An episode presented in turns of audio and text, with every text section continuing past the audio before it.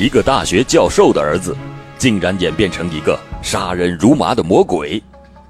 欢迎收听老欧讲大案血案系列之《嗜血狂魔》，来源危言耸听。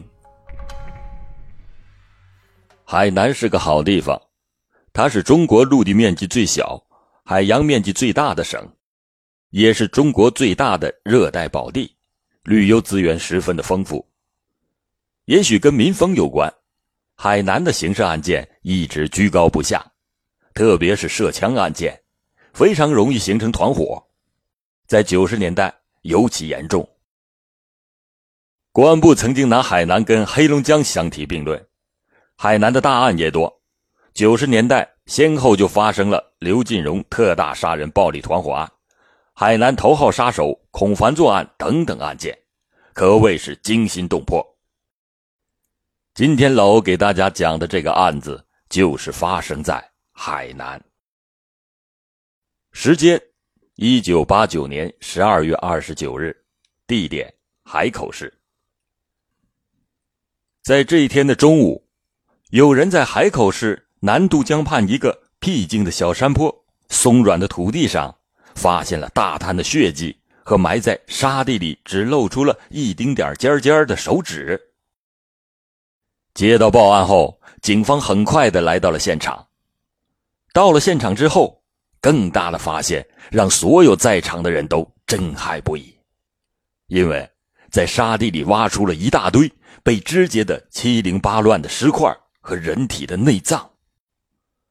从一颗颅骨粉碎、脑浆迸裂的头颅来看，被害人是一名二十多岁的年轻男子，身体被菜刀之类的凶器大卸八块。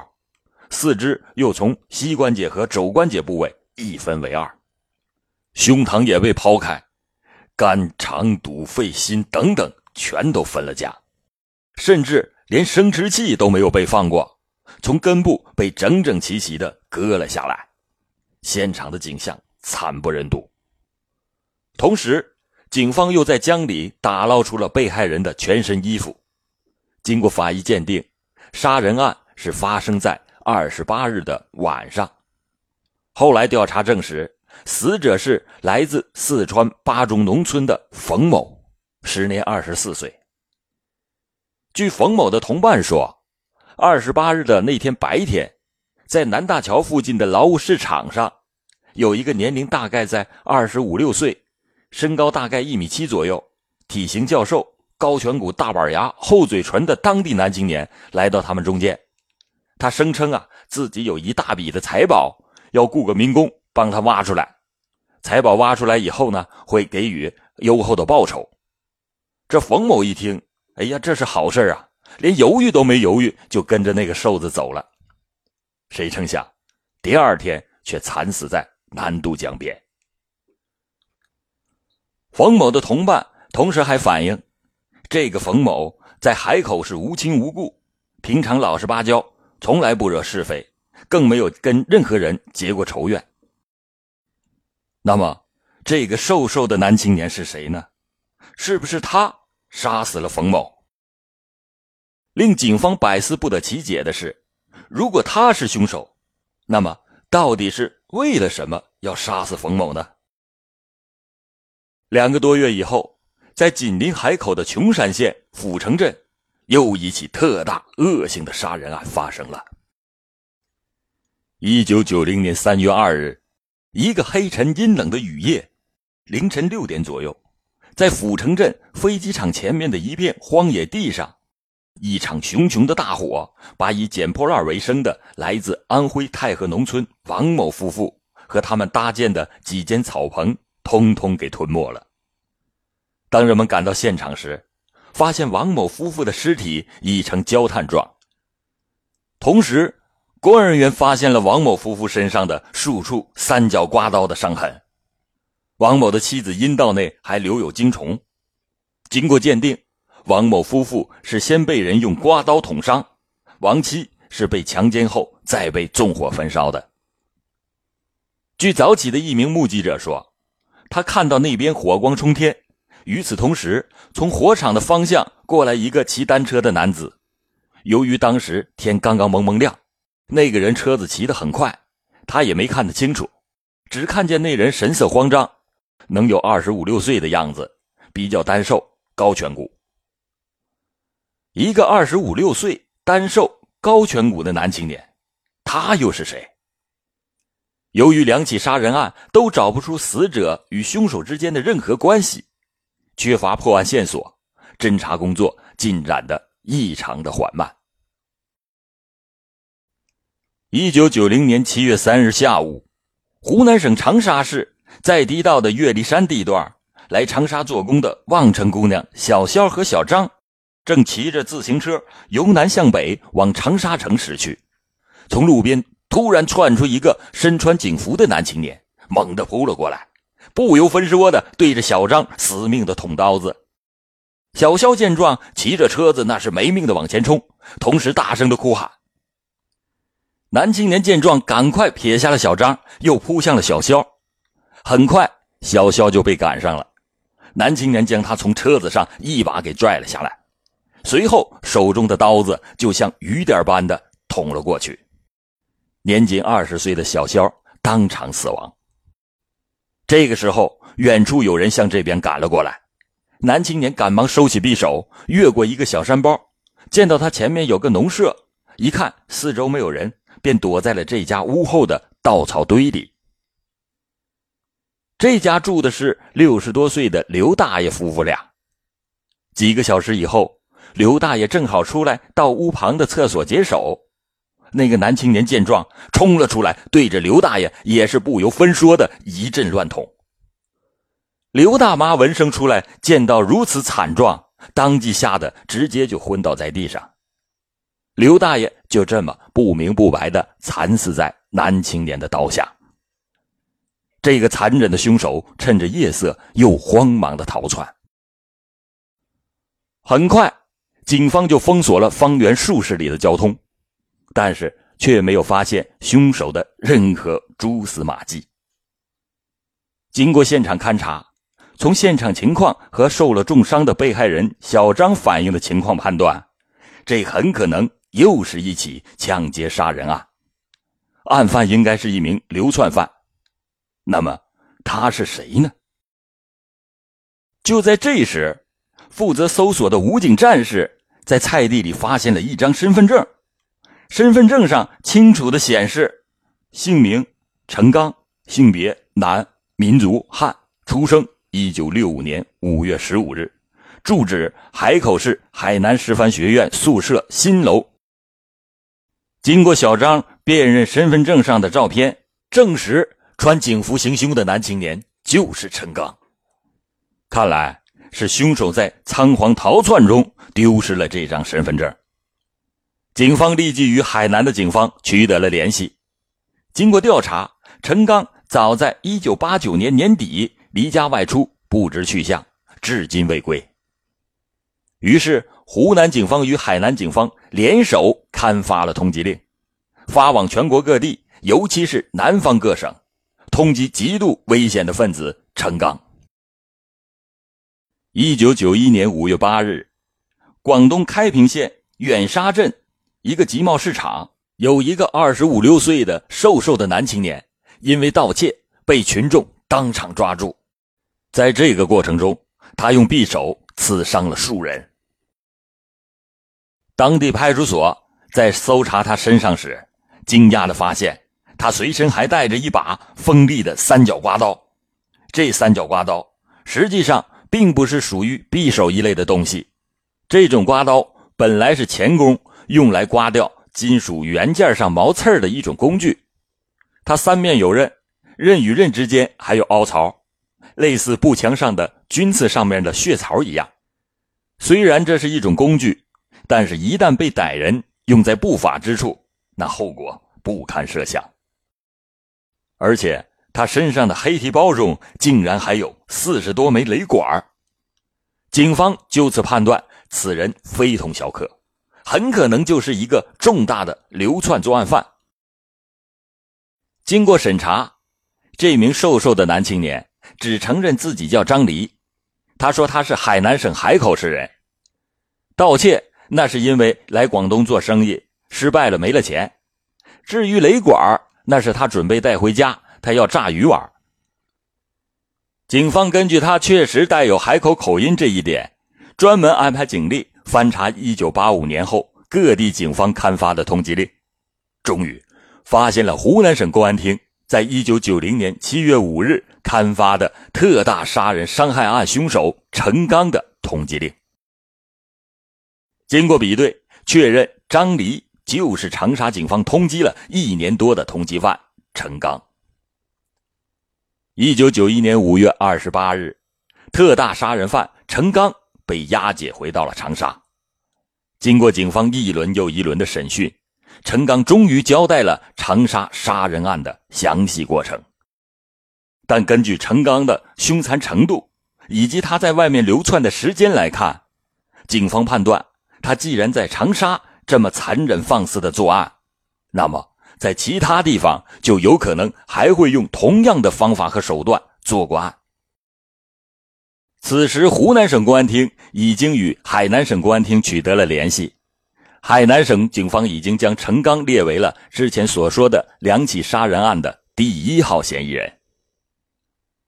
警方认为，陈刚身上仍然有大案在身，因此专门抽调了刑侦支队以及预审科的精兵强将。对他进行审讯，在经过两个多月的较量后，陈刚终于陆陆续续的交代了他所犯下的罪行。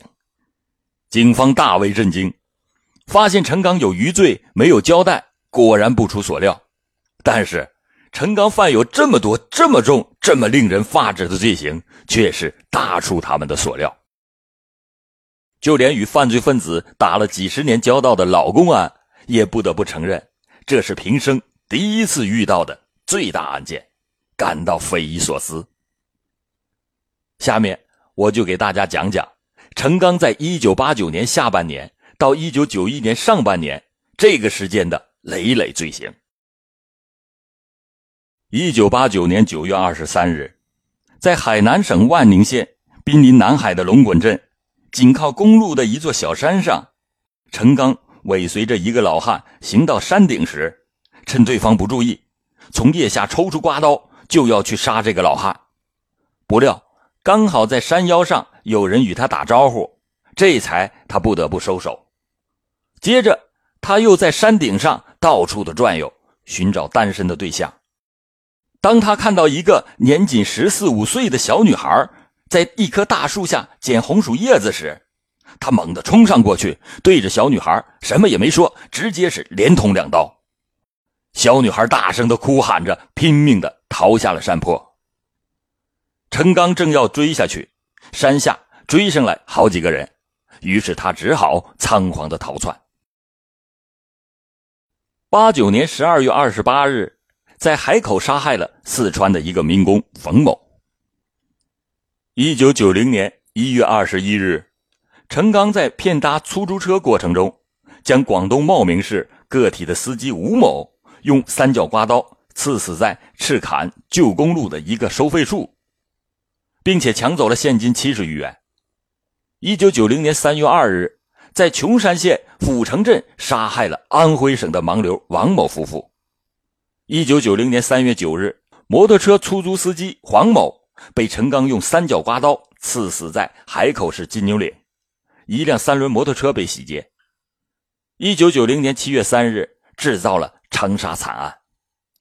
一九九一年一月十八日，在广东省鹤山县，陈刚拿匕首将农村妇女李某逼到了山坳中，先奸后杀，并且抢走手表一块，现金六十元。一九九一年三月二十六日，陈刚以搭摩托车为借口，在广东。遂溪县将摩托车车主李某用匕首刺伤，并且抢走了本田摩托车一辆，现金六十余元。当时这个李某被刺伤以后，曾经跪在陈刚的面前，声泪俱下的述说自己上有八十岁的老母，下有三岁的幼女，苦苦的哀求陈刚不要杀死他。但是陈刚仍然残忍的将他活活的一刀刀的刺死。一九九一年四月六日，陈刚在广西雍宁县强奸了四十多岁的妇女呃莫某某之后，用匕首将其残忍的杀害，并且抢走现金七十余元。一九九一年四月十六日，陈刚从南宁骗租出租车，又到了雍宁县。到了晚上，在一条偏静的公路上，将女司机秦某残忍的杀死在车子内。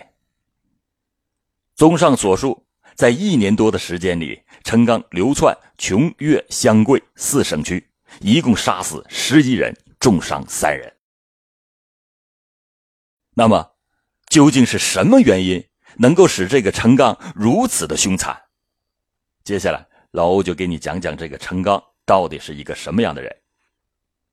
这个陈刚，他出生在一个知识分子的家庭。父亲还是海南的一所大学里一个老实正派的生物教授，母亲则是个家庭妇女，她在家里排行老三，有两个哥哥和一个弟弟。陈刚自幼在父母原籍琼海县长大，他从小就调皮捣蛋，而且在小孩子中称王称霸。一九七六年，陈刚在琼海读完小学之后，就随父母来到了海口读初中。由于成绩是极其的差，回回都是班里倒数第一，没办法，只得是辍学。于是陈刚就早早的走向了社会，整天的与那些不三不四的人鬼混在一起。一九七九年，年仅十四岁的陈刚就因为盗窃被琼海县公安局收审教育了三个月。一九八零年三月，又因为盗窃罪被琼海县法院判处有期徒刑三年。但是陈刚不服管教，在一九八二年初就逃跑过一次，在抓到后被服刑地广州市郊区法院又加刑半年。一九八三年五月，陈刚因为再次的脱逃并且盗窃，被广州市郊区法院加刑四年。一九八五年十月，第三次脱逃的陈刚被英德县法院加刑四年。这屡逃屡抓屡加刑。使陈刚彻底明白了脱逃是根本没有出路的，于是他就变得学乖了，假装认罪伏法，表现积极，因此受到狱内的好评，并且减刑了两年。在一九八九年的六月，陈刚被提前释放。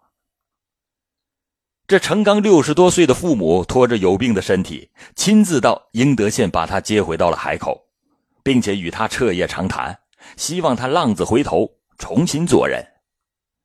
父亲的学校也伸出了热情之手，还为陈刚安排了工作。陈刚本来是有一个重新做人的机会，但可惜的是，当年八月二日，陈刚的父亲因病去世。父亲的死使他的依赖全然消失，冥思苦想中，他的心态发生了畸变。一九八九年九月二十二日。父亲去世仅仅四十七天，陈刚离家外出，开始了实施他的血腥计划。在万宁县龙滚镇，他开始了第一次作案，但这次没有达到目的。为了练杀功壮胆子，随后在一段时间里，他流窜附近的农村，专门盗杀耕牛。看着耕牛倒在血泊中痛苦的死去，他却获得了一种变态的满足。在杀掉十余头耕牛后，他开始把屠刀对准了无辜的人们。四川民工冯某就是他的第一个受害者。当他觉得自己的本领够了时，便在一九八九年底离家外出，开始了流窜作案的生涯。他以盗窃、抢劫为生，而且为了达到作案的目的，便动辄杀人。一九九零年夏天。陈刚在长沙作案，仓皇之中丢失了身份证。他知道自己已经暴露了，警方肯定会到处的通缉自己，于是便计划外逃。他从广西偷偷的越境进入到了越南，到达琼山后被当地的有关部门抓获，并且要求他受军事训练，但是他受不了军训的艰苦，于是重施故技，不久便伺机逃跑了。哎，你说这个陈刚在脱逃方面可是够厉害的了，三次监狱脱逃，这次竟然还能从军队里逃脱。这越南之路打不通，陈刚便潜回到中国，在回国之前，陈刚在边境上的黑社会的手中买了两支手枪，他是想组织召集无业的游民，要搞恐怖活动。但是，由于咱们国家的边境查得很紧，手枪你是根本没有办法携带。于是，陈刚只好把手枪丢在了山林之中。回国后，他成天是东躲西藏，自身难保。所谓召集无业游民搞恐怖活动的计划，那也是天方夜谭。即使如此，他仍然是贼心不死，在广东一个青年手中买来了雷管，并进行了两次试爆，企图伺机炸毁我国的公安机关，杀害无辜群众。与此同时，陈刚进行了更加猖狂凶残的杀人、抢劫、强奸的犯罪活动。但是，罪恶终究战胜不了正义，他最终在广东省开平就擒。陈刚判决之后，在长沙市郊马坡岭被执行枪决，狂魔的血债终于被偿还。